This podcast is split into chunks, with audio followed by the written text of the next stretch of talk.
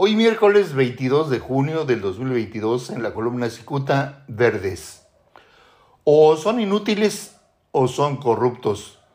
No hay más alternativas para calificar a los elementos de la Marina al estar estrechamente vinculados con el robo de 20 contenedores el domingo 5 de junio en el puerto de Manzanillo, Colima.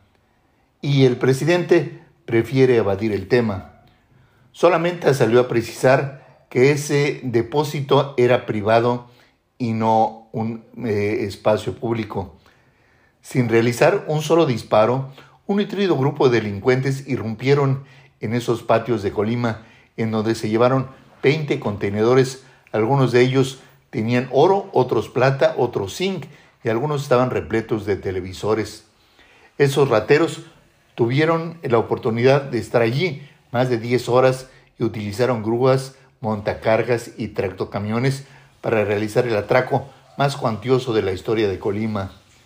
Aunque una semana más tarde se filtró la información, la autoridad se cuidó de ofrecer detalles de un delito que hace suponer el involucramiento de efectivos de la Marina.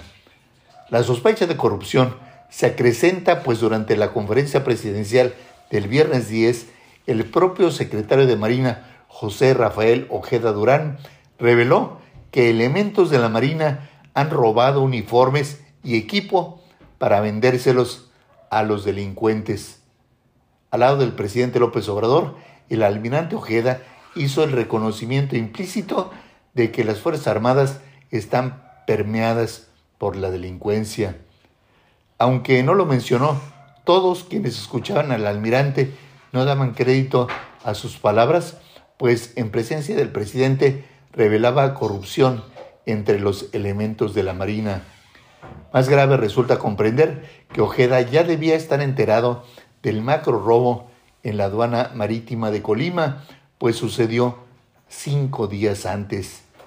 Si alguien se pregunta por qué el columnista refiere el involucramiento de los marinos en el robo de esos 20 contenedores, la respuesta es que justamente la Marina es la encargada de la custodia y de la administración de los puertos marítimos de México por órdenes del propio presidente. Ya Cicuta lo ha referido en el pasado.